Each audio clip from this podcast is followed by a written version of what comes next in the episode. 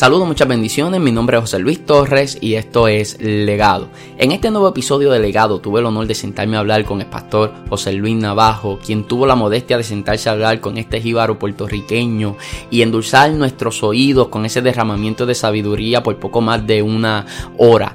Eh, digo en plural porque realmente allí yo no estaba solo, me acompañaba el evangelista Michael Santiago, quien es uno de los panelistas de Punto de Vista, la nueva sección de este podcast. Michael estaba allí, para mí es importante eh, puntualizar esto porque mientras el pastor José Luis hablaba, y cabe decir que él tiene una manera tan efectiva de comunicarse que resulta en una experiencia maravillosa y enriquecedora escucharle hablar. Así que yo quiero que usted haga el ejercicio a medida que va escuchando esta entrevista, imaginándose la cara de Michael y la cara de este servidor. Eh, cada vez que el pastor decía algo que a mí me, me parecía muy impactante, lo cual fue el 99% de las cosas que decía, yo miraba a Michael y Michael simplemente se estaba derritiendo en la silla escuchando al pastor hablar. Recuerdo que le dije a Michael antes de comenzar la entrevista, Michael, si crees que debo añadir, agregar alguna eh, pregunta, envíamela por texto, yo voy a estar pendiente y, lo digo y cuando terminó la entrevista le dije, Michael, ¿por qué no me enviaste ninguna pregunta? Y Michael me dijo, yo estaba ahí simplemente hipnotizado con todo lo que el pastor estaba diciendo. Así que sé que estoy creando mucha expectativa con esta entrevista, pero realmente a ese nivel es que se encuentra el pastor José Luis Navajo. Fue muy enriquecedor y creo que va a bendecir mucho su vida. Así que eh, le invito a que comparta este episodio si usted conoce de alguien que aspira al ministerio, que está en el ministerio, algún pastor que está atravesando el agotamiento, la fatiga emocional, espiritual. Eh, este podcast creo que le va a bendecir mucho. Así que usted lo puede compartir desde la misma plataforma donde lo está escuchando, lo puedes compartir directamente a las redes sociales. Tiene la opción de compartirlo por mensaje de texto, por WhatsApp, por donde quiera usted lo puede compartir y llegar a otras personas para que sea de bendición a la vida de alguien más. Ahora sí lo dejo con esta gran entrevista, súper edificante entrevista y conversación con el pastor José Luis Navajo. Espero que la disfruten.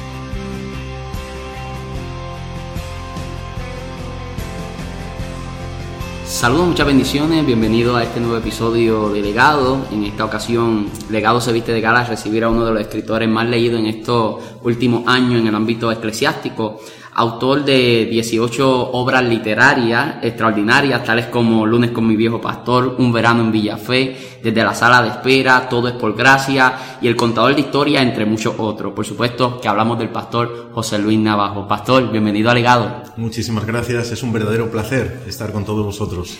Eh, el honor es nuestro, sin lugar a duda. Eh, ¿Cómo le trata Puerto Rico? Bueno, Puerto Rico me trata muy bien, tanto que esta, si no me equivoco, es mi visita número 40 a la isla del Cordero. Y como dije anoche al grupo con el que estaba, amenazo con volver, porque definitivamente hay algo en, la atmósfera de esta isla que a mí me ha cautivado, me ha seducido. Excelente, excelente. No nosotros honrados cada vez que usted pueda estar en esta tierra. Eh, pastor, mm, en este podcast nos gusta un poquito ir un poquito más profundo en la vida del ministro, eh, un poquito más a las raíces.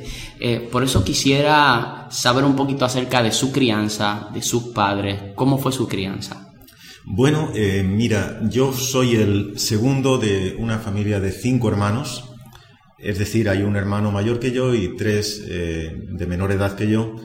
No soy, no soy niño de, escuela dominical, es decir, mis padres no eran creyentes, aunque yo de niño asistí a la escuela dominical. Eh, de, de, aquel, unos vecinos, unos vecinos nos invitaron y de aquel tiempo yo guardo un recuerdo realmente entrañable, porque los niños en aquella iglesia, una iglesia no muy grande en España, eh, pero los niños no éramos entretenidos, sino que éramos definitivamente ministrados. Mientras que los adultos tenían su culto, nosotros éramos llevados a una habitación, a una minúscula habitación, una habitación pequeñísima, pero una habitación que hasta el día de hoy, fíjate, yo recuerdo como eh, habitación con vistas al cielo, porque a los niños allí se nos hacía, se nos hizo amar a Dios, al punto de que cuando yo me abría la preadolescencia, yo marqué distancia de la iglesia, es decir, quise visitar el mundo. Yo me alejé de la iglesia, pero jamás logré que la iglesia se alejara de mí. Recuerdo que yo enterré mi Biblia en el armario, pero nunca logré que la Biblia se apartara de mí, sino que cada noche, de una manera reiterada, machacona, los, los versículos que había aprendido en aquella habitación eh, se repetían en mi mente. Así que con 12 años de edad yo regresé al camino.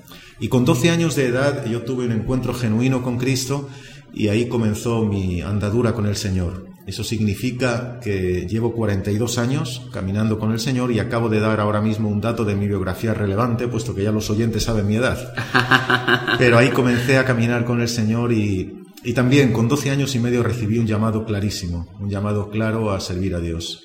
Excelente. Usted ha dicho en varias ocasiones que no sabe si es un buen escritor, pero de lo que sí está convencido es que es un gran lector. Ah, ¿Cómo comienza esa pasión por la lectura en usted? Mira, desde yo vuelvo la mirada atrás y, la imagen que recuerdo siempre es la de un niño, un niño eh, casi siempre con un libro entre las manos a veces sentado en la calle, en la acera, con la espalda apoyada en la pared y leyendo, leyendo y leyendo. Probablemente a eso contribuye mi temperamento melancólico. Los, que somos de temperamento melancólico somos dados a la introversión, a la, es decir, a, aislarnos un poquito de todo para indagar en nuestro mundo interior. Mm, pero me di cuenta inmediatamente que la lectura me proporcionaba muchísimas cosas, la posibilidad de vivir aventuras, la posibilidad de volar, de tener sueños. Así que eh, desde niño, desde niño eh, yo me sumergía en los libros. Eh, es cierto que muchas veces, mientras que estaba leyendo a unos u otros autores, porque de niño ni siquiera tenía un autor favorito, me gustaba leer de diversas corrientes, pero varias veces leyendo decía, algún día yo también, algún día yo también escribiré. Era un sueño y un sueño que gracias a Dios luego pudo verse cristalizado en la realidad. Excelente. Usted eh, siempre tuvo esa hambre de la lectura eh, y cuando usted va en ese desarrollo de que va conociendo al Señor y va profundizando un poco más en Él, ¿a qué edad recibe el llamado de Dios y comienza en lo que es este sendero ministerial? Mira, con 12 años y medio de edad, con 12 años y medio recibí un llamado clarísimo. Primero, eso se manifestó en algo interior, ¿no? Algo interno que de pronto uno ve predicando a alguien y el corazón se acelera como que Dios le está diciendo a uno, eh, tú pisarás ese púlpito también. Pero todo eso me parecía un sueño ilógico, porque mira, eh, entre otras cosas, yo, yo vine al Señor con 12 años, pero cargando, cargando varias cosas inconvenientes. Una de ellas era tremendos complejos de inferioridad, sentimientos profundos de inferioridad. Eh, en aquel tiempo no solamente era melancólico, sino que era un melancólico acomplejado. Eso significa que mm, si yo estaba en una reunión, en un grupo, yo era el mudo, literalmente. Era una persona que nunca pensó tener algo interesante que decir, envidiaba a las personas que tenían la capacidad de ser, de ser la luz de la reunión, la salsa de la reunión, pero yo era una persona radical y profundamente introvertida. Así que cuando yo sentía mi, corazón acelerarse, eso no me parecía lógico.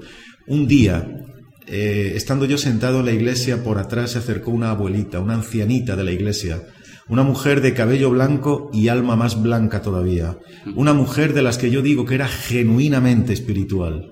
No era de estos santos levitantes que van como flotando a 15 centímetros del suelo, que miran a todos con... No, esta mujer era aterrizada, aterrizada, pero los jóvenes la respetábamos profundamente, a la vez que la temíamos. La temíamos porque la sabíamos tan cerca de Dios que pensábamos que Dios les iba, le iba a revelar a ella nuestros pecados. Pero la, respetábamos porque veíamos que era una mujer que cuando decía algo de parte de Dios era Dios hablando a través de ella. Esta mujer, digo, me, me, pilló a traición. Eh, yo estaba sentado y de pronto vino por atrás, puso su mano sobre mi hombro y casi me susurró. Dios te dice, levántate porque yo te llamo para que prediques mi palabra. Eso fue todo. No cambió la voz, no hubo, una voz de ultratumba, ni escalofríos, ni aspavientos, simplemente esa sentencia. Y se marchó. Y ahí me dejó con ese tema. A mí eso me parecía o un error o una broma de mal gusto. Porque cualquiera, yo pensaba cualquiera, puede eh, haber sido llamado para predicar menos yo. Yo, el que cuando había tres en una reunión era el mudo, aquel que no era capaz de hablar ni siquiera con un varón mirándole a los ojos, eh, no me parecía lógico, pero fíjate que como cuatro o cinco semanas después, el pastor de la iglesia vino y me dijo, José Luis, ¿querrías prepararte un breve mensaje para predicarlo de aquí en 20 días? Él tuvo la osadía de invitarme a predicar y yo la desfachatez de aceptar la invitación.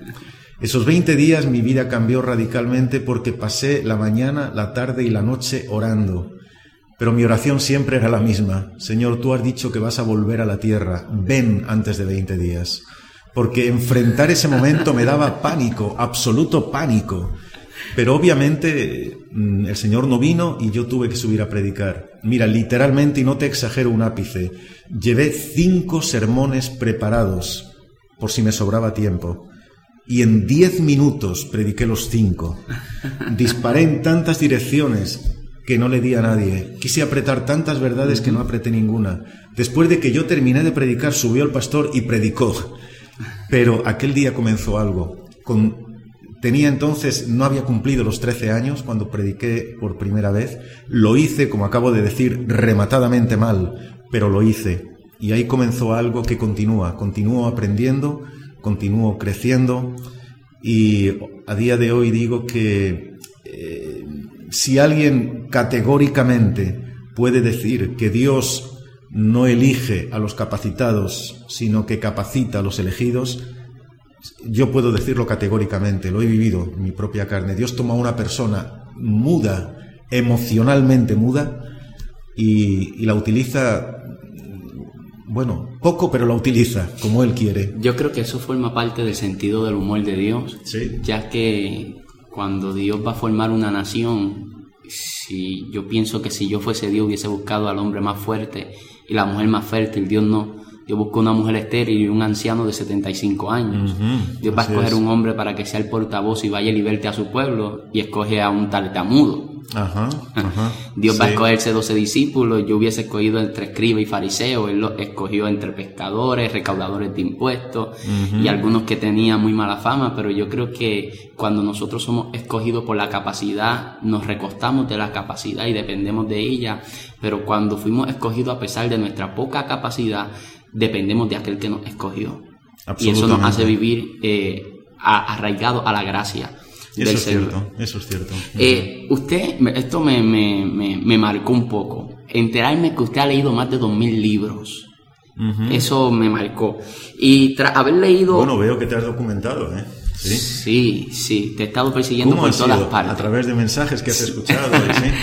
Escuché todas tus entrevistas, busqué toda la información, me comuniqué con gente que quizás le conoce a usted mejor que yo eh, y traté de prepararme lo mejor posible responsablemente para la entrevista. Muy bien. Tras haber leído más de 2.000 libros y estar expuesto al material de muchos autores, ¿qué autores podría identificar como grandes influencias en usted? Por ejemplo, yo soy eh, un lector, yo, yo leo todo lo de John Maxwell. Todo lo de John Maxwell me fascina.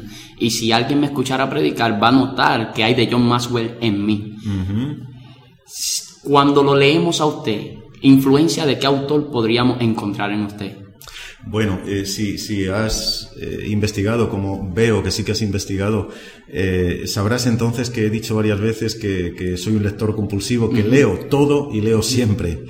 Eh, eso significa que me encanta hacer introspección en diferentes autores de diferentes corrientes, de diferentes líneas. Eh, hasta, hasta fíjate, obviamente siempre busco leer algo que, contenga principios y no antiprincipios, ¿no? Eh, obviamente tengo que, determinar unos cuantos que me han marcado desde el principio. Uno de ellos es Max Lucado. Uno de los elogios más grandes que me han dedicado nunca fue alguien que me dijo, me lo han dicho varias veces, cuando alguien me dijo, eres el Max Lucado español. No estoy, estoy seguro de que es absolutamente exagerado eso que me dijeron, pero para mí fue uno de los elogios más grandes. Me gusta Max Lucado, me gusta Charles Stanley, me gusta John Stott, me gusta también John Maxwell, he leído bastante de él. Eh, C.S. Lewis, y sé que mi pronunciación del inglés es pésima, por eso lo digo en español, C.S. Lewis, eh, es alguien que me ha fascinado. Me ha fascinado porque envidio en él la capacidad que tiene para escribir en las nubes, es decir, donde pocos pueden alcanzar, pero para luego escribir para niños. Me parece sorprendente que alguien escriba mero cristianismo o cartas del diablo a su sobrino y que a la vez escriba las crónicas de Narnia. Me parece impresionante. simplemente, ¿no? Entonces le leo mucho, aunque debo reconocer que hay veces en que leer una página de, de C.S. Lewis me lleva una hora porque la leo, la releo y la vuelvo a releer. Fíjate, me gusta también, y creo que esto es algo conveniente para cualquier escritor, el leer a los clásicos. Miguel de Unamuno me fascina, Lope de Vega, eh, Miguel de Cervantes. hay alguien que me gusta leer mucho, aunque obviamente no comparto en nada sus valores de vida, es Antonio Gala, un escritor español que más que escribir eh, rezuma poesía.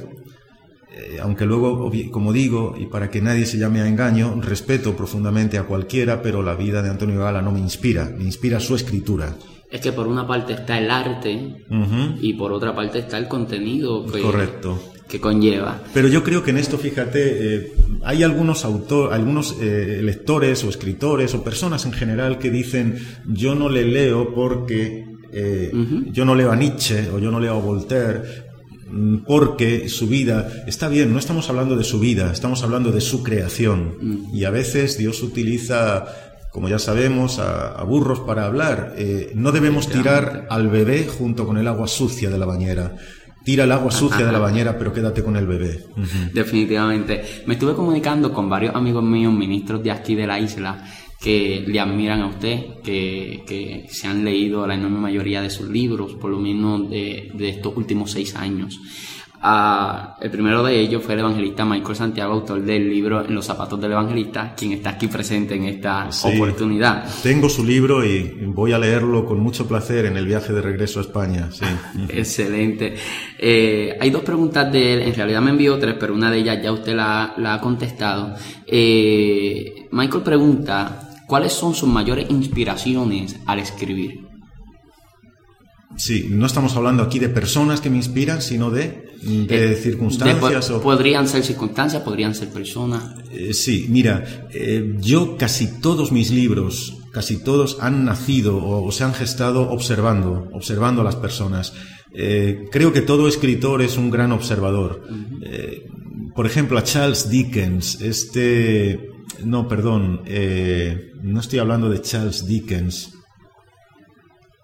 No recuerdo ahora mismo su nombre, es una, verdadera pena que no lo recuerde. Este escritor danés que ha escrito la inmensa mayoría de los cuentos para niños, El patito feo, El soldadito de promo, La sirenita.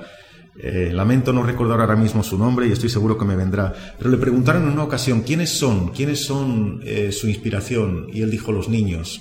Oh, eh, observo a los niños, les veo cómo juegan y ahí escribo cuentos para ellos. La mayoría de mis libros han nacido, han nacido en, observando a las personas. Por ejemplo, tengo una colección de libros para niños, que es la colección Misterio.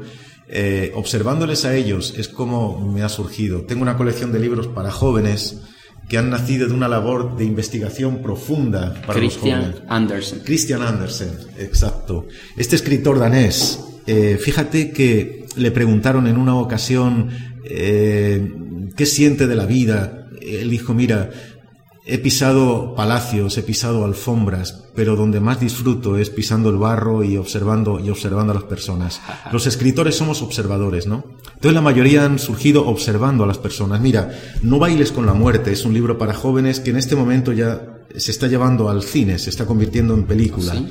Eh, este libro me llevó una, labor de investigación de cerca de un año conviviendo intensamente con jóvenes, hasta captar sus necesidades, captar su vocabulario. Eh, y este libro, por la misericordia y la gracia de Dios, ha llegado a miles y miles y miles de jóvenes que nunca han pisado una iglesia evangélica.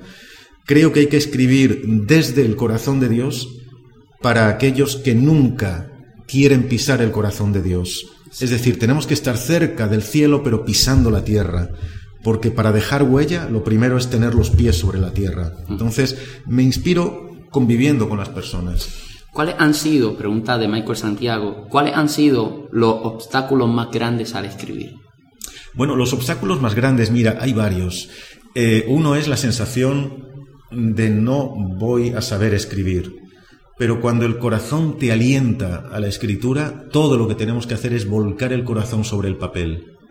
Otro de los obstáculos con los que me encuentro como, como un lamentable y terrible perfeccionista es entrar en un bucle infinito en el que nunca me encuentro satisfecho plenamente con lo que he escrito y entonces corrijo y vuelvo a corregir y vuelvo a reescribir el, escritor tiene que entender algo.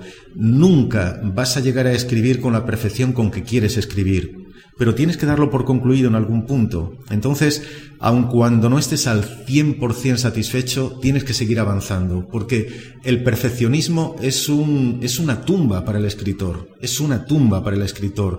Puedes quedarte enredado en las diez primeras páginas y no seguir avanzando. Hay que entender que luego la editorial tiene su corrector de estilo, tiene aquellos que van a pulir lo que tú les entregas. Otra de las cuestiones que que han sido un problema para mí, al principio al menos, es pensar que nunca una editorial querría lo que yo escribo. Y mira, eh, llegué a vencer ese gigante entendiendo que para mí la plena satisfacción no está en que alguien publique lo que yo escribo, sino en que yo escriba lo que hay en mi corazón. La gratificación tiene que ser escribir. Y si alguien escribe para publicar, la motivación es equivocada. Cuando yo concluí el primer libro, eh, lo entregué a 19 editoriales. 19 editoriales en un tiempo en el cual no había correo electrónico, sino que había que mandar un manuscrito que pesaba, que pesaba cerca de dos libras y que había que mandarlo desde España a diversos lugares de Latinoamérica, Estados Unidos. Ese mes el sueldo íntegro de mi trabajo se invirtió en enviar manuscritos. Hubo que esperar como seis meses para empezar a recibir negativas, negativas y negativas. Algunos sobres venían directamente con un sello, es decir, ni lo habían abierto, un sello donde decía no admitimos manuscritos. Cada vez que yo recibía una negativa era como un desgarrón en el alma, pero agradezco a Dios por mi mujer, mi esposa, que me decía, si, si Dios te ha puesto esto en el corazón, tranquilo. Como un año y medio después de eso, llegó una respuesta relativamente positiva de Editorial Vida, donde me dijeron, eh, no garantizamos la publicación de su trabajo, pero queremos decirle que nos, gusta como usted escribe, ¿no? Dos años después de que yo mandé eso, dos años después recibí la confirmación de que Editorial Vida publicaba. Mira, fue tremendo cuando hace poco yo estaba presentando mi libro número 19, porque yo recibí 19 negativas de 20 originales que entregué, 19 negativas, y hace unos meses El contador de historias fue mi libro número 19 que se publicó. Cuando algo es de Dios, hay que entender que el Dios que da la visión va a dar la provisión. No la va a dar en el tiempo en que queremos, ni la manera en que queremos.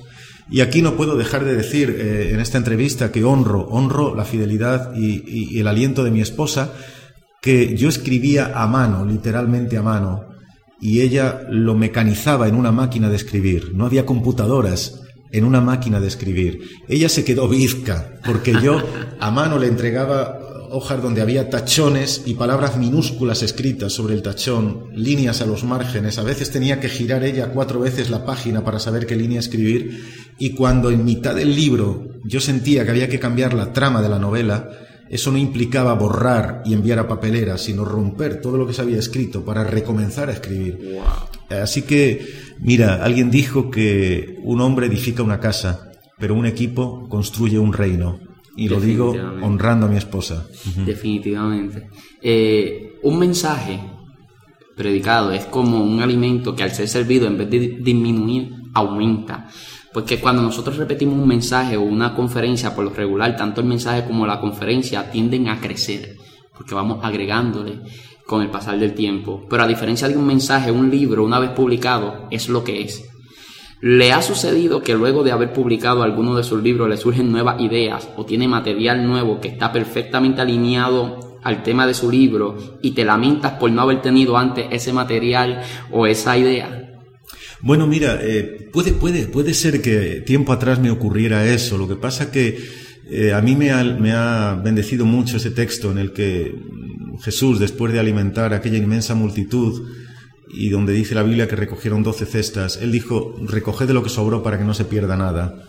Recoged lo que sobró para que no se pierda nada. Eso significa que el escritor, cuando no ha incorporado en, en una obra algo, siempre va a tener la oportunidad de, de, aprovechar lo que quedó. Yo tengo, por ejemplo, un archivo en mi computadora, un archivo electrónico donde pone, eh, ¿cómo, ¿cómo lo llamo? Restos desechados de lunes con mi viejo pastor.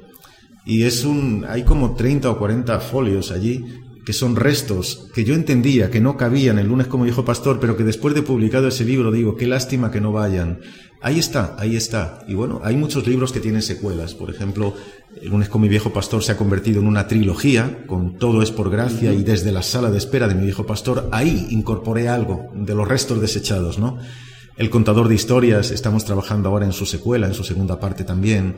Entonces, siempre hay alternativas. Mira, eh, en toda predicación, una predicación queda, iba a decir perfecta, no sé si es conveniente el término, queda bien pulida, no por lo que añades, sino sobre todo por lo que quitas. Eh, hay que entender que tanto en la predicación como en la escritura a veces menos es más.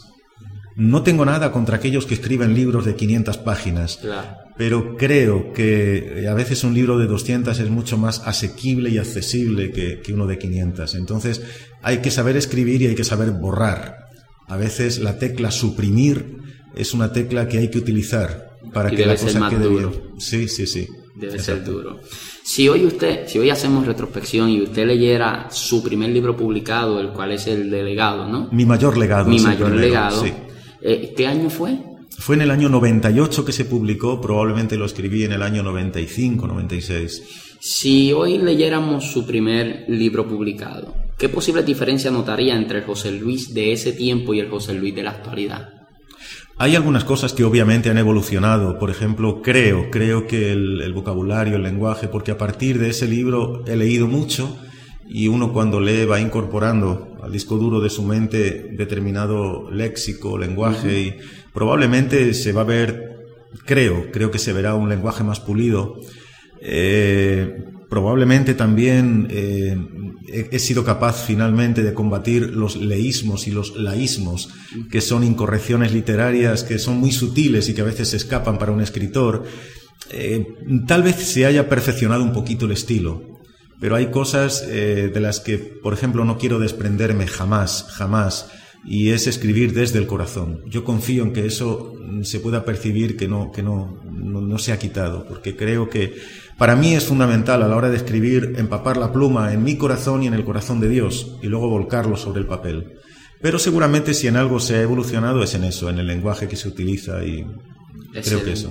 Lunes con mi viejo pastor es un libro sobre su experiencia enfrentando el agotamiento ministerial, eh, donde su esposa Gene le dice que visite a ese viejo pastor, ¿no? Eh, todos hablan del río de sabiduría que vertía en usted el viejo pastor lunes tras lunes, pero a mí me causa intriga su esposa, porque fue ella quien le dijo a usted que visitara a ese pastor. Por ende, le pregunto, ¿cuán protagónico fue el rol de su esposa en medio de su experiencia de agotamiento? Porque los lunes tenías al viejo pastor, pero de martes a domingo estabas con ella. Sí, bueno, eh, mira, definitivamente ella, eh, ella fue determinante. Yo he dicho mil veces que en ese mar que me tragaba, Dios me proveyó dos prodigiosos salvavidas. El primero fue su gracia, la gracia de Dios. Eh, he intentado infinidad de veces explicar lo que es la gracia y nunca lo he conseguido, ¿no? Pero no, soy capaz de explicarla, pero necesito disfrutarla, su gracia. Pero luego fue mi esposa, definitivamente ella fue ese salvavidas que Dios puso a mi lado. Eh, ella me proveyó lo que necesitaba, no tenía respuesta ella para mis preguntas, pero no era respuesta a lo que yo precisaba, necesitaba comprensión. Y ella se pegó a mí como una segunda piel. Entonces, eh, Hubiera podido, fíjate, y estoy tal vez diciendo una barbaridad, hubiera podido prescindir del viejo pastor, pero no de mi esposa, no de mi esposa. Porque el viejo pastor me proveyó toda la sabiduría, pero ella me proveyó toda la comprensión y el acompañamiento, entonces es, es vital. Muchas veces me han dicho, tu esposa debe ser la mitad de tu ministerio, y yo con profundo respeto le saco del error. Ella no es la mitad de mi ministerio, ella es mucho más que eso. Así que eh, su protagonismo es absoluto, es absoluto ella ha sublimado lo, que significa la ayuda idónea, lo ha elevado a la dimensión más alta, sí. Wow, excelente. Eh, usted tiene 19 libros publicados, eh, pero sin lugar a dudas, Lunes con mi viejo pastor marcó un antes y un después en su trayectoria, ¿no? Eh, y seguramente abrió un abanico de oportunidades y nuevas experiencias para usted. El pastor Melvin Joel de Jesús, pastor aquí en Puerto Rico, le envía esta pregunta. ¿Qué ha sido lo más gratificante de este último tiempo en su ministerio? Mira, lo más gratificante, eh, si hablamos del último tiempo, y lo has conectado con lunes con mi viejo pastor, Lunes con mi viejo pastor eh, fue un parto literario. siento que cada libro es un hijo de papel y, tinta que alumbramos, ¿no? Fue un parto literario que produjo tremendos dolores. Los dolores de las contracciones fueron... Yo, entendía cuando escribía, y escribía, y lo he dicho muchas veces y lo mantengo, yo no escribí ese libro para publicarlo. Escribí ese libro solo para, para conservar la sabiduría que mi viejo pastor me estaba regalando. Pero lo escribía sintiendo que era mi fin ministerial el final de mi ministerio. Y es conveniente, dado que esto queda grabado, que diga que no tenía nada que ver con pecado, aunque debo confesar que en ese tiempo mil veces miré al cielo y le dije, Dios, si todo esto está ocurriendo por algún pecado oculto que yo desconozca, revélamelo, revélamelo. Quiero ordenar mi vida, si hay que ordenarla más aún. No era una cuestión de pecado, era un colapso, un colapso ministerial que llegó por mi culpa, no por culpa de Dios. Dios me mandó a remar en una barca y yo me empeñé en remar en diez barcas. Dios me, dio un caballo a cuyos lomos debía llevar el mensaje yo me empeñé en galopar a lomos de diez caballos. Y los diez caballos se desbocaron y las diez barcas se hundieron. Era culpa mía. Pero mientras yo escribía sintiendo que era en mi final, Dios estaba gestando un nuevo principio. Y lo que yo pensé que me destruía me estaba construyendo. Y lo que pensé que era el fin del camino era una bifurcación a otro camino. Eh, a partir de ahí mi ministerio dejó de ser un ministerio local y nacional para convertirse en un ministerio internacional. Y lo más gratificante, sin duda alguna, eh, fue constatar que hay finales que en realidad son nuevos comienzos, que lo que la oruga llama fin, nosotros lo llamamos mariposa, que hay encierros y momentos de oscuridad que uno dice aquí se acaba todo, cuando en realidad está comenzando algo nuevo. Constatar eso, que hay anocheceres que no son sino la puerta de entrada a un nuevo amanecer. Eh, y a partir de ahí han llegado otras muchas cosas añadidas, como poder bucear en culturas diferentes, poder conocer a gente extraordinaria con distinto tono en su piel o distinto matiz al hablar, poder bucear en otras culturas, eso ha sido tremendamente gratificante. Pero fuera de toda duda, lo más gratificante es entender que a veces lo que creemos que nos incapacita nos está capacitando. El pastor también envía la pregunta que ¿qué ha sido lo más difícil para manejar en la asignación de su ministerio pastoral? Bueno, si hablamos del ministerio pastoral rigurosamente, lo más difícil para mí ha sido tener el grado justo de empatía, y lo explico. Soy una persona eh, probablemente demasiado empática, eh, una persona que no se mete en los zapatos del otro, sino que se mete bajo la piel del otro. Eso significa que hago mío el dolor de los demás. Y eso significa que a fuerza de tragar dolor me intoxico. Eh, luego hay daños colaterales, como que cuando no eres, cuando, cuando, te metes bajo la piel de los que sufren, te los llevas a tu cama. Y me he encontrado con e, etapas en las que entre mi esposa y yo, durmiendo, había 300 personas. No estaban físicamente, pero estaban, porque estaban en mi mente. Entonces llegar a tener el grado justo de empatía en el cual yo me identifico con el dolor de los demás, pero no hago mío el dolor de los demás, sino que lo tomo y lo proyecto hacia la cruz y se lo entrego al Señor. Eso es vital y eso es lo que más trabajo me ha costado. Eh, no estoy hablando de convertirnos en profesionales del Evangelio, ese es el otro extremo. Y el diablo es un extremista. El diablo o te embarra en el problema de todos o te lleva a la indiferencia hacia el dolor de los demás. Dios es un Dios equilibrado, balanceado. Y bueno, luego he tenido también que, luchar con otras circunstancias, como por ejemplo eh, el no personalizar las derrotas. Eh, como pastor, cada vez que alguien se iba de la iglesia, o yo entendía que se quería apartar de mí. Y tuve que llegar a asumir que aun el pastor más perfecto que, que nadie jamás pueda soñar, el mismo Dios, en la congregación del cielo le abandonó un tercio de su congregación. Se le marcharon. Puede haber congregación más perfecta que el cielo, puede haber pastor más perfecto que Dios. Sin embargo, un 33% abandonó. Entonces, entender que somos, si me permites la expresión un poquito trivial, eh, conductores de guaguas.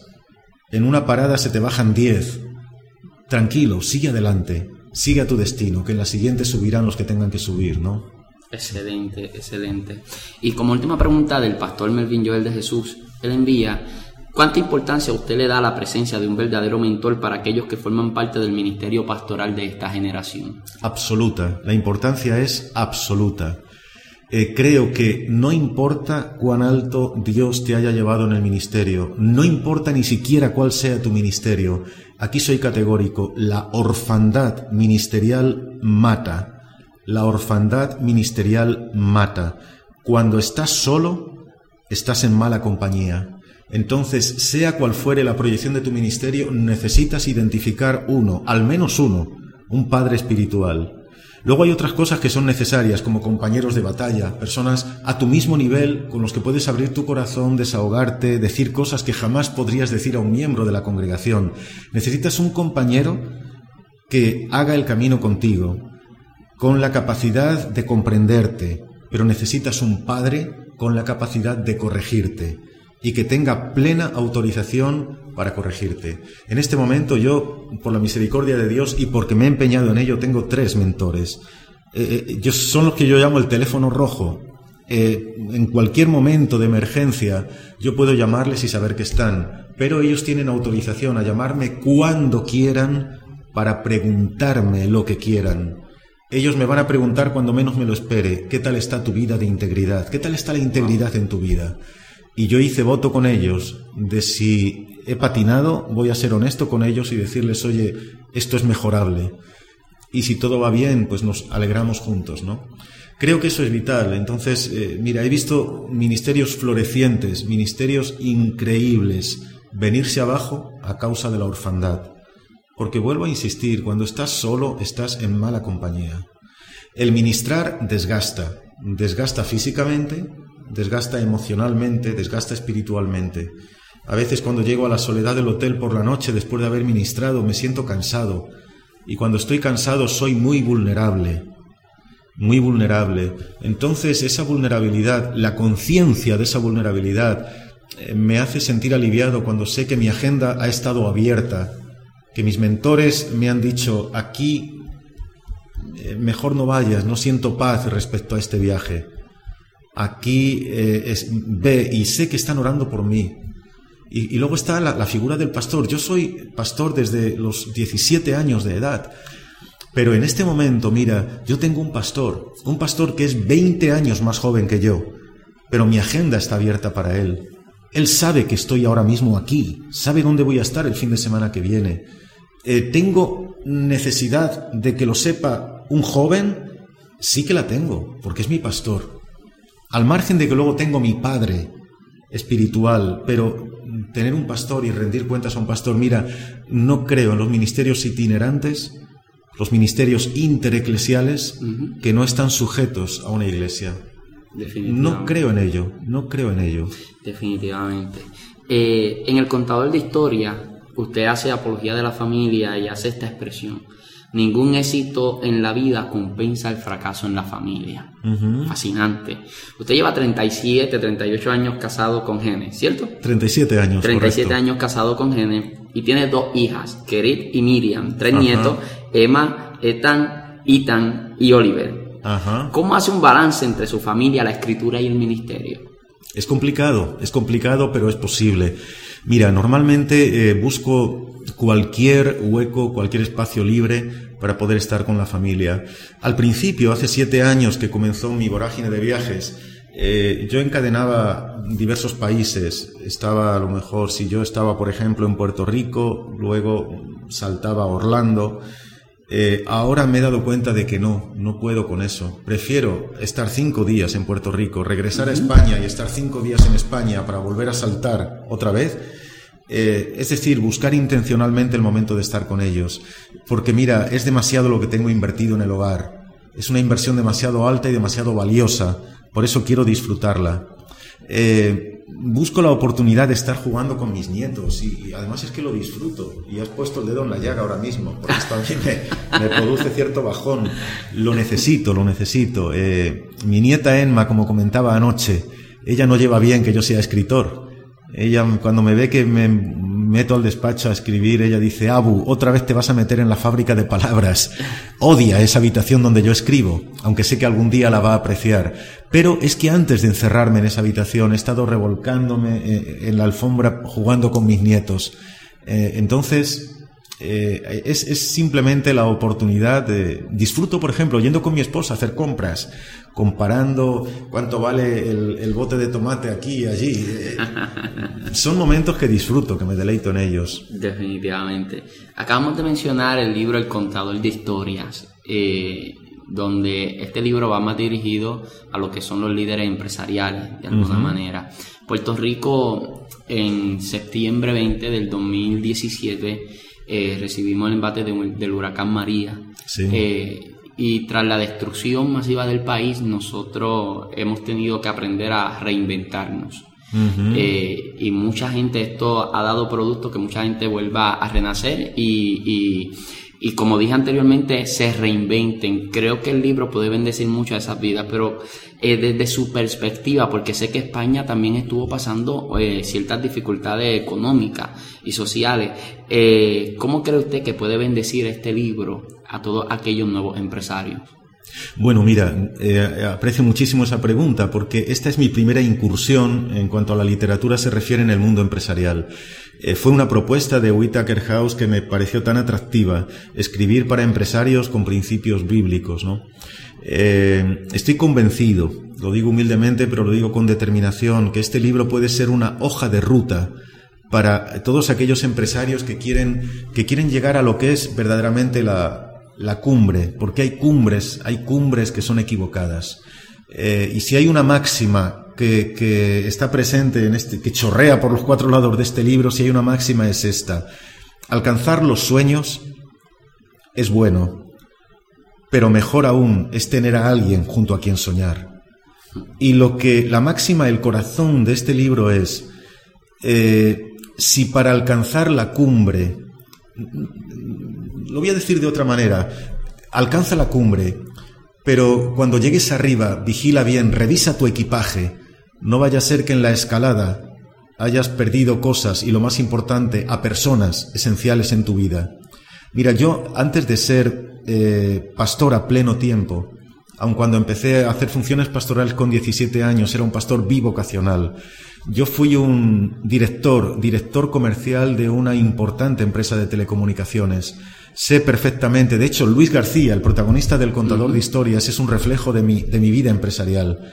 Era ejecutivo de alto nivel, tenía una proyección profesional muy buena, muy buena, pero me di cuenta de que es tan fácil eh, dejarnos seducir por el brillo de otras joyas y subestimar el tesoro que tenemos en casa. Eh, hay oro y luego hay metal sobredorado. El oro es la familia, y no vamos a desestimar el auténtico tesoro dejándonos cegar por el, por el fulgor de la bisutería barata. Eh, la auténtica grandeza, de verdad, la auténtica grandeza es poder alcanzar los sueños, pero de la mano de quien ama soñar contigo. Y por eso es que mantengo una y otra vez eh, ningún éxito en la vida compensa del fracaso en la familia. Así que, contestando concretamente a tu pregunta, ¿puede ayudar a los emprendedores? Definitivamente sí. Este libro fue escrito en una España que estaba siendo sacudida no por un conflicto financiero, sino por una atroz crisis económica, una crisis económica que arrasó el país de este a oeste y de norte a sur, una crisis económica que vivió España y donde muchísimos, muchísimos lo perdieron todo. Y cuando digo todo, lo digo en el sentido más literal de la palabra. Perdieron el dinero, perdieron el sueño, perdieron la salud y algunos perdieron la vida desesperados, ¿no? En ese caldo de cultivo nació el contador de historias, así que intenta establecer un adecuado balance entre lo que es bueno, lo que es importante y lo que de verdad importa. Intentar conjugar esos tres valores, ese es el objetivo de este libro. Qué excelente. Eh, Napoleón Bonaparte decía que el momento más peligroso de nuestra vida llega con la victoria.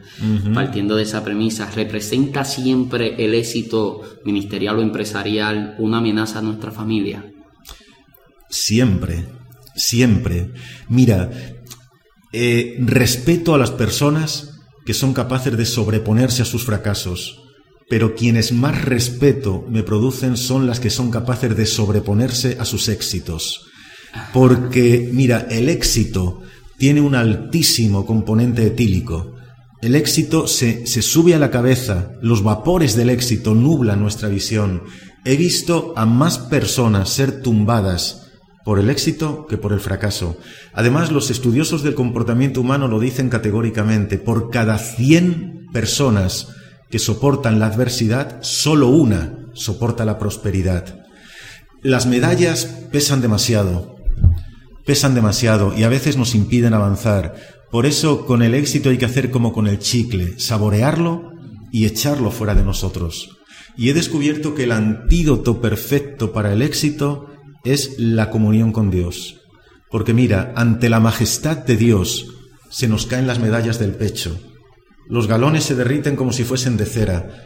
A decir verdad, ¿quién puede pretender brillar al estar junto al sol? Cuando estamos cerca de la majestad de Dios descubrimos cuál es su fulgor y cuál es realmente el mío. Y eso me aterriza, me aterriza. Así que me has preguntado, si es peligroso, lo es mucho. No estoy diciendo que no haya que perseguir el éxito. No, estoy diciendo que hay que ingerirlo y digerirlo luego, digerirlo adecuadamente. Eh, en, el contador de historias, eh, que by the way, vamos a hacer una pausa, ¿dónde la gente puede conseguir todo el material de José Luis Navajo? Mira, están en las librerías, en cualquier librería lo tienen, eh, si no tuvieran algún ejemplar pueden solicitarlo, pero por ejemplo también en plataformas virtuales como Amazon, también en mi página web eh, www.joseluisnavajo.com. Va a estar en la descripción. Perfecto, pues ahí pueden encontrarlo. Eh, lo tienen en formato impreso y en formato electrónico, la inmensa mayoría de ellos también. Así que creo que está accesible para cualquiera que desee leerlos. Eh, en el contador de historia tenemos a Luis García, tenemos a Cera y tenemos el Faro. Ajá. Háblame un poquito del Faro. Del faro. bueno, mira, eh, sí, el faro va a ser descubierto plenamente, plenamente en la secuela del contador de historias, que se titula Peldaños a la cumbre, y que ya eh, descubrí el otro día, que ya lo están anunciando en preventa. Eh, el faro se va a descubrir ahí, pero debo decir que cuantos han seguido mi literatura, se van a dar cuenta de que el faro es algo muy recurrente en mis, en mis novelas. Eh, por ejemplo, en la colección de libros para niños, Misterio en el Campamento, Misterio en Navidad, siempre aparece un faro. En el libro No bailes con la muerte o la venganza, que son libros para jóvenes, hay un faro también. Eh, hay algo que me fascina a mí y es la cultura del mar. Me encanta el mar. Esa debe ser una de las razones más por las cuales amo Puerto Rico. Pero es, el faro es algo que me fascina porque es como que te dice en medio de las tormentas, no mires al mar que te está amenazando con tragar, mira, mira hacia el horizonte porque del cielo va a venir la luz. Es como que identifico una figura mística en el faro, como que del cielo llega la luz que nos guía a la costa. Entonces, eh, yo sé que es un elemento misterioso en el contador de historias que ha dejado muchas preguntas. No tengo plena garantía de que en la segunda parte vaya, vayan a encontrarse todas las respuestas, porque a decir verdad hay muchos libros eh, de los que he escrito que encierran enigmas que prefiero que cada lector resuelva a su manera. Pero bueno, algunas respuestas va a haber. Ese misterio es atractivo. Creo que Christopher Nolan, eh, todas sus películas las dirige de una forma y una manera y siempre como escritor eh, de los libretos, eh, él trabaja de esa manera, dejar una intriga, dejar una intriga. Y cuando uno deja a la gente con un poquito de hambre, la gente siempre quiere regresar, sin lugar a dudas. Eh, cuando nosotros miramos todo su material, en cierta ocasión a Michael Jordan le preguntaron, ¿cuál de tus seis campeonatos es tu favorito? Y él dijo que él no podría escoger alguno de sus seis campeonatos porque sería como pedirle que escogiera entre cada uno de sus hijos. Eh, el doctor Alexander Vázquez, ministro de aquí de la isla, preguntaba que cuál de sus libros ha impactado más su vida. Ajá, sí, la pregunta es correcta, porque si me preguntan cuál es mi libro favorito, aunque sea un tópico, debo decir, y lo he dicho ya, cada libro es un hijo de papel y tinta que el autor alumbra. Ahora, lo que sí es obvio es que cuando alguien tiene muchos hijos, ama a todos los ama por igual, pero unos hijos le reportan más alegrías que otros hijos, ¿no? Eh, hay dos libros, el primero ya lo sabes y los autores y los lectores ya lo saben, estoy casi seguro, ¿no? Eh, que, nos, que me han reportado tremendas alegrías. Lunes con mi viejo pastor es obvio, es el libro más traducido a más idiomas, es uno de los libros que se ha convertido en audiolibro para que los invidentes también puedan eh, recibir su sabiduría. Pero hay un libro tal vez menos conocido, que es El cincel de Dios, y es un libro que escribí, y qué lástima, no lo tengo aquí ahora mismo. Es un libro que escribí, y pocos lo saben, cuando todo lo que podía mover era la mano. Fue escrito en un momento de, intensísimo dolor físico a causa de una lesión que tengo en la columna vertebral y que me llevó tres veces al quirófano. Y, debido a lo cual estuve larguísimo tiempo inmovilizado en mi cama mirando solo al techo. Eh, no voy a relatar toda la historia, pero sí debo decir que cuando girar la cabeza derecha o izquierda me rompía de dolor. Y sin embargo podía mover la mano, pedí papel y bolígrafo a mi esposa y en esa inmovilidad y en ese dolor físico escribí El cincel de Dios. Impresionante. El cincel de Dios lleva como subtítulo Cuando las heridas provocan sanidad y la noche es una inundación de luz. He recibido cartas y muchas de personas que me dicen y me preguntan, Señor Navajo, ¿cómo puede usted comprender de tal modo el dolor de los demás? Mi respuesta es muy breve. Puedo comprender el dolor de los demás porque yo mismo lo he vivido. Entonces he entendido que la universidad de la vida tiene una facultad que se llama la facultad del dolor y quienes han cursado en esa facultad están autorizados para, para solventar y para llevar una respuesta al dolor de los demás. El dolor no se puede tratar desde la teoría hay que tratarlo desde la más cruda práctica y por eso Dios permite que lo vivamos. Así que el, cincel de Dios es otro de los libros que más alegrías me han reportado. Y curiosamente y paradójicamente, los dos libros que escribí con más lágrimas son los que más sonrisas me han proporcionado luego. Es interesante. Tremendo, tremendo. El doctor Alexander Vázquez también le, le pregunta, ¿qué experiencia nos puede contar sobre testimonios que haya recibido de alguno de sus lectores? Sí, mira, hace tiempo que hice promesa de a todo el que me escribe responderle personalmente. Eh, no siempre puedo hacerlo de inmediato, pero siempre lo hago. A veces en mi respuesta tengo que pedir disculpas por la demora, pero, pero siempre lo hago, ¿no? Y he recibido cartas tan sumamente sangrantes. Eh, la labor del escritor es muy solitaria y sin embargo luego te conecta mucho con las personas. Entonces no tengo ahora mismo aquí a mano ninguna, pero habré recibido cerca de, no quiero exagerar, pero más de 200 misivas alusivas a un suicidio inmediato, a personas que me comunican que habían perdido todo el deseo de vivir, que estaban pensando en quitarse la vida ya, que habían fraguado el plan, que, meticulosamente habían articulado cada parte de su, de su suicidio y que alguno de los libros les ha reportado, les ha traído esperanza. Muchos de ellos, al leer Lunes con mi viejo pastor, algunos al leer Un verano en Villafé, otros al leer eh, El cincel de Dios u otros libros, ¿no? Entonces, indudablemente, lo que más me impacta a mí de la literatura es que el, cada libro se convierte en un misionero. Yo puedo estar en un lugar, pero a través de los libros descubro que puedo estar en, en mil lugares a la vez. E, eso es definitivamente mágico, sobrenatural, eso es tremendamente estimulante. Mm. Qué impresionante, impresionante. Cuando usted mira la escritura, ¿qué, qué, no es relativo? ¿Qué es absoluto para un escritor? Mira, absoluto debe ser el rigor en lo que escribes. Eh, el rigor debe ser absoluto. Es decir, cuando yo escribo un libro, nunca tardo menos de un año en escribirlo, porque si yo voy a escribir para jóvenes, tengo que meterme en la piel de los jóvenes. Si, debo, si voy a escribir para familias, tengo que saber de lo que estoy escribiendo. Si voy a escribir para pastores, tengo que conocer el corazón del pastor. Entonces, rigor, rigor. Lo segundo, sencillez. Para mí es un absoluto. Entre, entre dos expresiones, elige siempre la más sencilla. Entre dos frases, elige siempre la más breve. Eh, porque a veces escribimos tan alto, que solo pueden alcanzarlo los pájaros. Entonces, es posible decir, decir grandes verdades con palabras muy sencillas. Eso, eh, para mí un absoluto es sencillez, sencillez. Otro absoluto tiene que ser la motivación, innegociable. Algunos llegan y me dicen, José Luis, yo, quiero escribir para vivir de la escritura.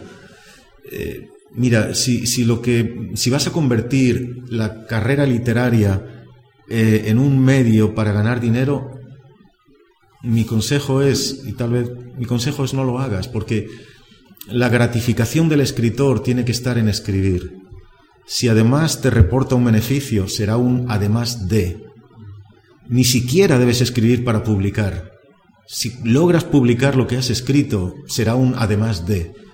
Pero la verdadera gratificación tiene que ser que tú has volcado tu alma sobre un papel y la motivación incorrecta. Además son sueños, mira, vivir de la escritura no digo que sea imposible, pero es bastante difícil. Sí. Es bastante difícil. Entonces, ¿qué te mueve a escribir? Que sea el poder eh, llevar respuesta a una pregunta, pero no el convertirlo en...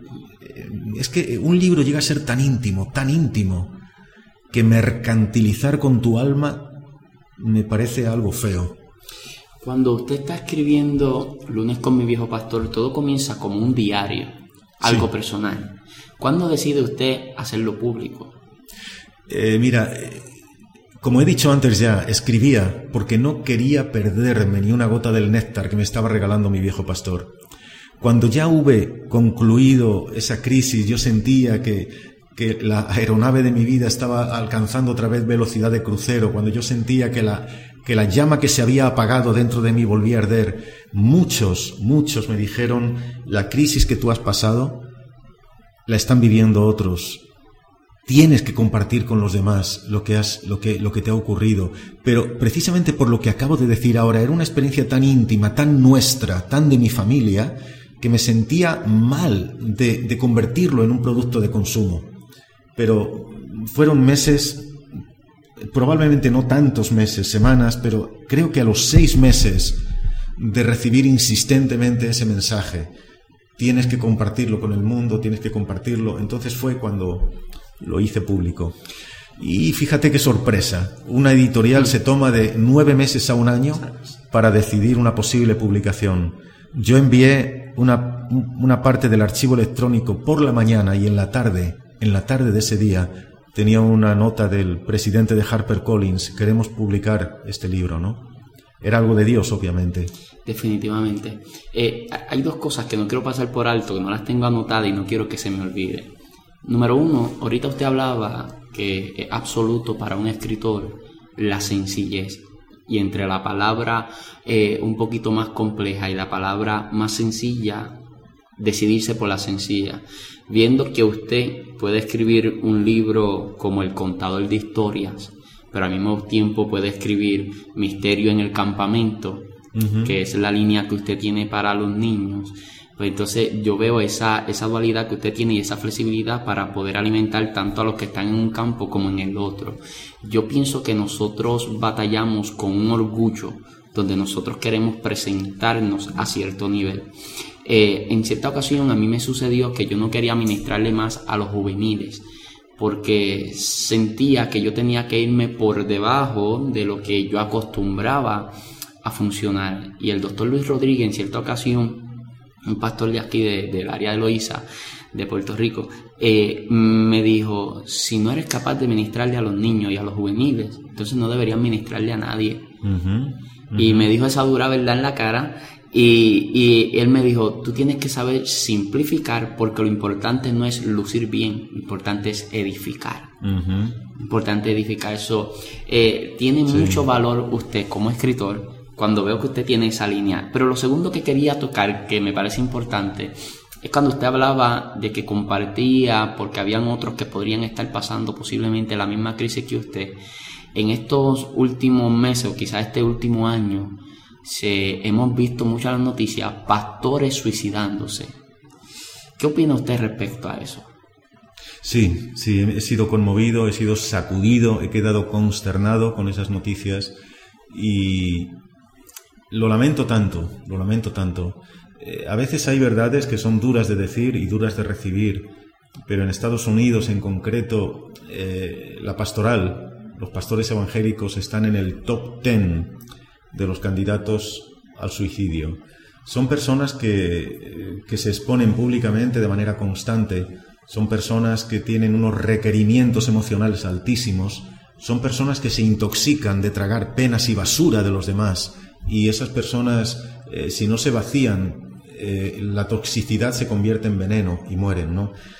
Eh, por eso es que hay que incidir tanto de nuevo en, en que en la pastoral, cuando estás solo, y repito, estás en mala compañía, cuando estás solo, estás en mala compañía, tienes que vaciarte, tienes que acudir al pie de la cruz y volcar allí tu alma. Como mi viejo pastor me decía, si quieres tener un ministerio largo y efectivo, siéntate cada día a los pies de Jesucristo y luego cuéntale al mundo lo que has visto, lo que has visto desde ahí, desde los pies de Jesucristo, ¿no? Mm.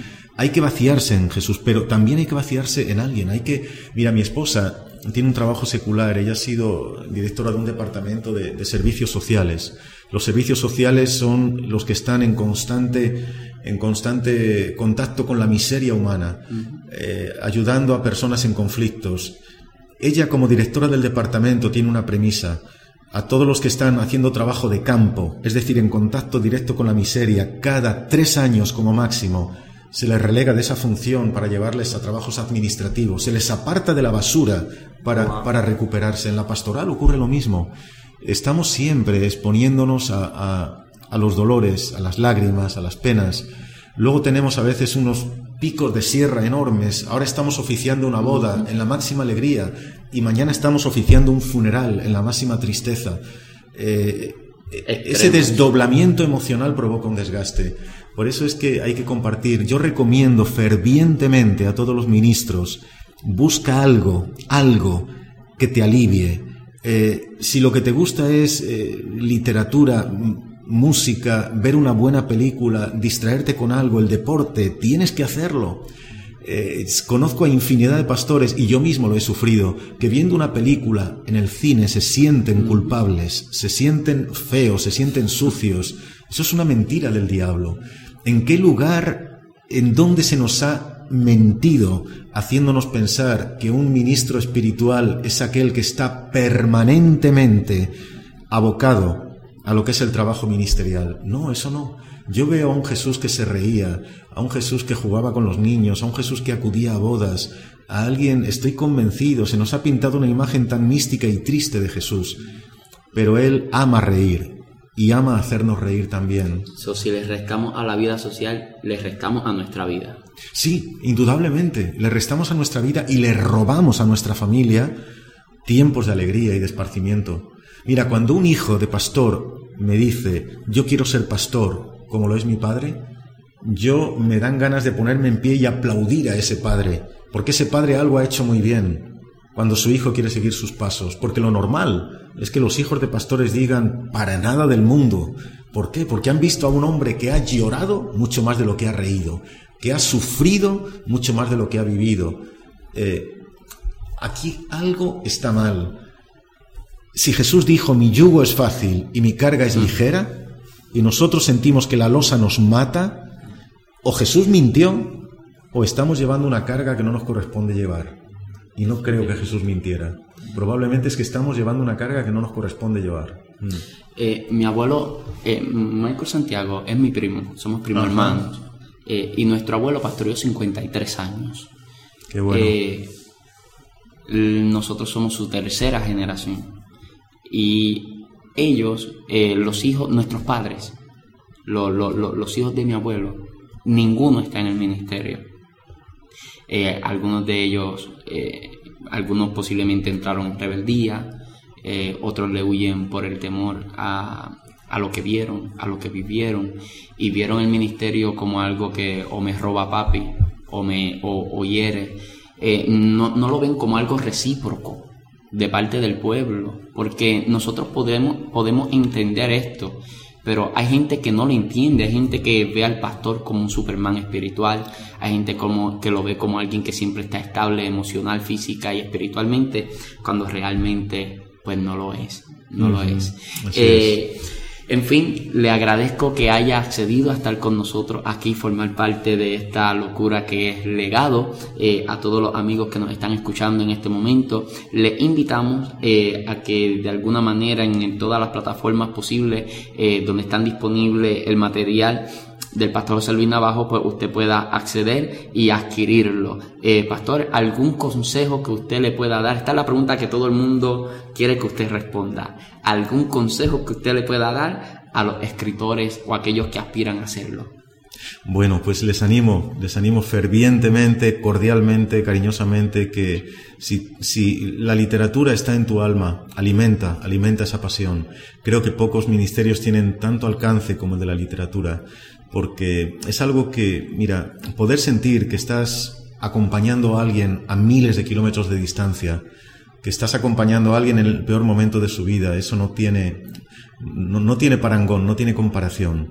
Les animo a que escriban y después de escribir a que escriban, porque la labor del escritor es una labor solitaria, es una labor ardua, difícil, pero definitivamente es, es de tanto alcance y tan gratificante.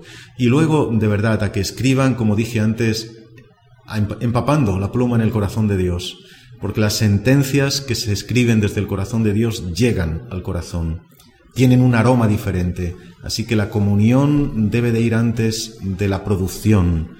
La intimidad debe ir antes que la actividad. Eh, desde el corazón de Dios todo se proyecta de manera diferente. Ese es mi anhelo, esa es mi pasión y, ese es también mi consejo. Eh, usted es muy gráfico en la manera en la que escribe y uno se lo puede vivir. Cuando yo leía lunes con mi viejo pastor y usted comienza con el detalle de la flor, ese detalle de la flor me pareció eh, eh, magnífico. Como con el paso de los lunes usted veía la transformación de la flor, me parece algo que yo debo destacar hoy, que es algo que usted lo tiene como novelista, ¿no? Eh, pero que creo que cuando es una capacidad que posiblemente usted desarrolló, que quizás en, mi mayor legado quizás no estaba tan desarrollada como ahora. Seguramente, sí, sí. Quizás no estaba tan desarrollada, aparte de que viene, pienso yo, que con la lectura, ¿no? Sí, sí, y mira, viene también con los consejos, ese consejo me lo dieron, me dieron el consejo de, eh, porque mira, alguien que, y me lo dijiste, por, eh, que soy, soy lector, es que yo no concibo la posibilidad de ser escritor sin ser lector, no concibo esa posibilidad. Es como ser un predicador sin consumir predicación de otros. No, hay que ser productor, pero hay que ser consumidor también. Entonces, eh, me he dado cuenta de que es posible que tú mm, detalles que el protagonista de la novela está tomándose una taza de café y el lector pueda percibir casi el aroma de ese café. Ese es el máximo reto y el máximo logro, que el que se mete en las páginas se siente junto a los actores de la novela que esté visualizando la habitación, que esté percibiendo el aroma, que esté oliendo esas rosas. Eso, eh, eso conlleva, obviamente, trabajo, bastante trabajo. Eh, y por eso es que luego, mm, permíteme que haga un matiz entre eh, sencillez. Mantengo que hay que ser sencillo al escribir, pero sencillez no es superficialidad. cuando yo leo algo y, me, y lo veo superficial, veo a alguien que ha escrito a lo loco y que ha llenado una página y la ha dado por válida. No, hay que ser sencillo, pero no hay que ser superficial. La sencillez puede tener una profunda carga de, profundidad también, ¿no? Entonces eso, recrear la historia, me lo recomendó una profesora de literatura, que tu lector se sumerja contigo en la escena.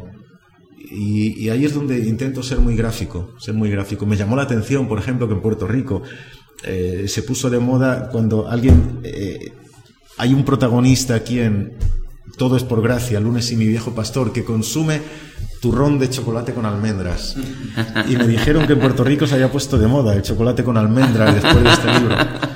Me parece que eso es un elogio muy alto porque eh, llegaron a, detectar el aroma del chocolate con almendras, ¿no? Es algo así. Definitivamente, definitivamente. otra cosa que, que, quería que quería hablar con usted eh, eh, acerca de qué es lo más complicado de la producción de un libro. Bueno, lo más complicado, lo más complicado indudablemente es llegar a tener el, libro escrito. Todo lo demás es, relativamente sencillo. Si hablamos de lo que es la producción, Lo más complicado es eh, llegar a formalizar el manuscrito. Eh, yo soy una persona que, por eso digo, a veces no tengo la seguridad de ser escritor, porque no me resulta sencillo escribir. Eh, cuando yo me siento a escribir, tengo que leerme las diez páginas últimas que escribí para volver a retomar el hilo. Por eso lo más, lo más complicado, obviamente, es llegar a tener un, manuscrito coherente, finalizado. Luego llega, como en la edición de vídeo y, de audio, la postproducción, ¿no? Eh, es complicado luego que una editorial acepte publicar tu libro también. Es complicado. ¿Usted nunca lo hizo independientemente? No, no lo hice independientemente, mira, por, porque por, gracia de Dios no, no, tuve la necesidad. No me aparto de que se pueda hacer independientemente. Obviamente cuando alguien se autopublica, eh, no está nada mal. Lo que pasa es que va a tener serias dificultades para distribuir su obra, ¿no? Para llegar a colocar su obra en el mercado. Claro. Eh, mira, que una editorial te publique te resta muchísimo beneficio económico, muchísimo. A partir de ahí tú vas a percibir un porcentaje normalmente mínimo de cada ejemplar que se venda. Eh, pero, como dije antes, el objetivo no es financiero, sino llegar a las personas. Una editorial en un momento, de una semana a otra, coloca tu libro en todo el mundo. Mientras que la autopublicación conlleva que tú inviertas un montón de tiempo en, buscarte vías de distribución. Sé, que se me acaba el tiempo, pero que, quería comentarle esto y venía hablándolo con Michael camino hacia acá. Ah, vi que usted tiene o tenía un blog. No sé si todavía lo atiende. Lo tengo abandonado, lamentablemente, sí. Ok, porque vi escritos del 2011, pero los escritos que vi eran escritos que la fecha era muy seguida eran muy seguidas, o sea, el día 1 y el día 3, el día 4, el blog era un ejercicio donde usted se mantenía, o sea, aparte de la intención de poder alcanzar a alguien, era un ejercicio donde usted se mantenía en esta, eh, en, esta rutina, ejercitándose para lo que es la producción de sus libros. Sí, mira, fue un periodo, un periodo de, de paréntesis ministerial, un periodo en el cual ya estaba resurgiendo de la gran crisis que provocó lunes con mi viejo pastor y estaba reenfocando mi vida. Todavía, yo ya había escrito ese libro, pero todavía no había comenzado a abrirse todas las puertas que luego se abrieron. Entonces, como una terapia, como una terapia, escribía. Era una forma de, escribir para lectores. Eh, y lamentablemente cuando empezó la vorágine de viajes tuve que dejarlo. En este momento presente eh, estoy comido por los plazos de entrega del próximo libro y luego del próximo. Entonces no puedo escribir en un blog porque no doy abasto para escribir para la editorial, ¿no? Era lo que nosotros nos preguntábamos, cómo, cómo era posible que pudiese atender entonces ese blog, eh, viendo que las fechas eran bastante bastante con, con, continua la una sí fue aproximadamente durante un año que escribí en ese blog sí. Impresionante. Pastor con, con todo el alza de la tecnología eh, cada vez la gente eh, consume más lo audiovisual. ¿Cree usted que la lectura todavía tiene fuerza en el mundo?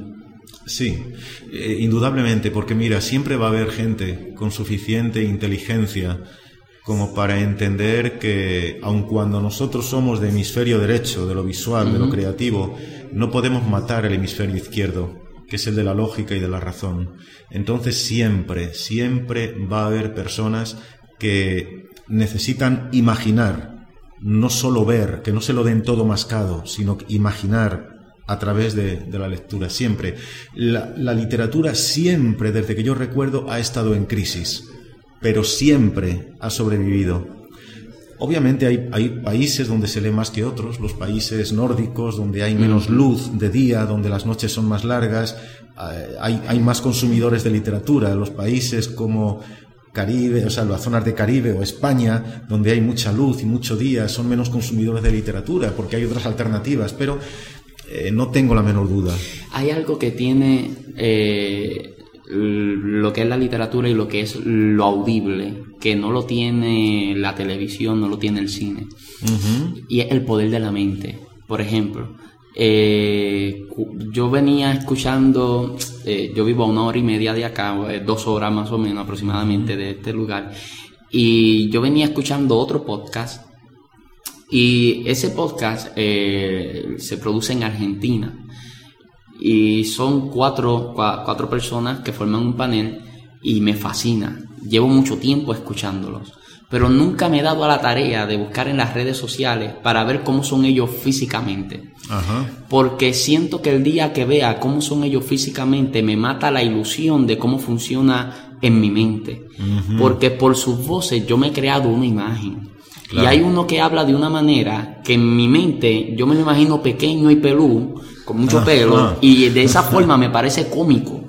Hay otro que de, me lo imagino grande, y si, y si veo la foto y el que yo imaginaba grande es pequeño, el que yo imaginaba pequeño es grande, me rompe la ilusión y nunca más va a ser igual. Tiene buenas, buenas cosas, Por eso hay tanta gente que se desilusiona cuando leen una novela plasmada en el cine y dicen, es que no, no, no es así. Cierto, cierto. No es así. Y es que creo que no hay tecnología que pueda alcanzar el poder de la mente. Y eso es algo que tiene la, la literatura, es algo que tiene lo audible, que, no lo tiene lo visual.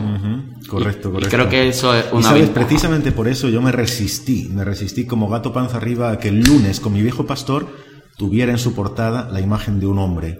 Porque yo quería que el, cada lector al leer acerca del viejo pastor visualizara a su viejo pastor. Lamentablemente el departamento de mercadotecnia de la editorial se empeñó y dijo que tenía que haber un anciano en la portada, como lo hay, y ahora cada vez más me preguntan si ese es mi viejo pastor. No, no es. Em, prefiero que cada uno vea a su viejo pastor cuando está leyendo la historia. Y lo que dices es cierto y precisamente por eso la televisión y el cine han matado a la radio no, la radio sigue funcionando. Del mismo modo, la literatura va a perdurar, va a seguir perdurando. Y cada vez más, yo creo, cada vez más. Qué interesante. Creo que usted se ha convertido en el viejo pastor de millones de personas. Eso es un honor tremendo, tremendo. Que lo siguen, que lo leen y nosotros que somos edificados, pues definitivamente te has convertido en ese viejo pastor. Y hasta perdono lo de viejo, de verdad. eh, Pastor, muchas gracias. ¿Cómo la gente lo puede conseguir en las redes sociales? Pues mira, a través de Twitter, eh, José Luis Navajo, en Facebook también, eh, ahí estoy, en Instagram lo mismo, como José Luis Navajo siempre. ¿Es activo en las redes sociales? Sí, sí, procuro todos los días alimentarlas un poquito, sí. Qué bueno, Pastor, muchas gracias. A mí me consiguen como José Luis Torre en todas mis redes sociales. Les invito a que compartan el podcast, que nos dejen algún comentario. Recuerde que este podcast usted lo puede compartir hasta por mensaje de texto, puede ser compartido, por lo que le invito a que lo comparta para que pueda ser de bendición a la vida de alguien más. Ahora sí será hasta un próximo episodio de legado. Dios bendiga.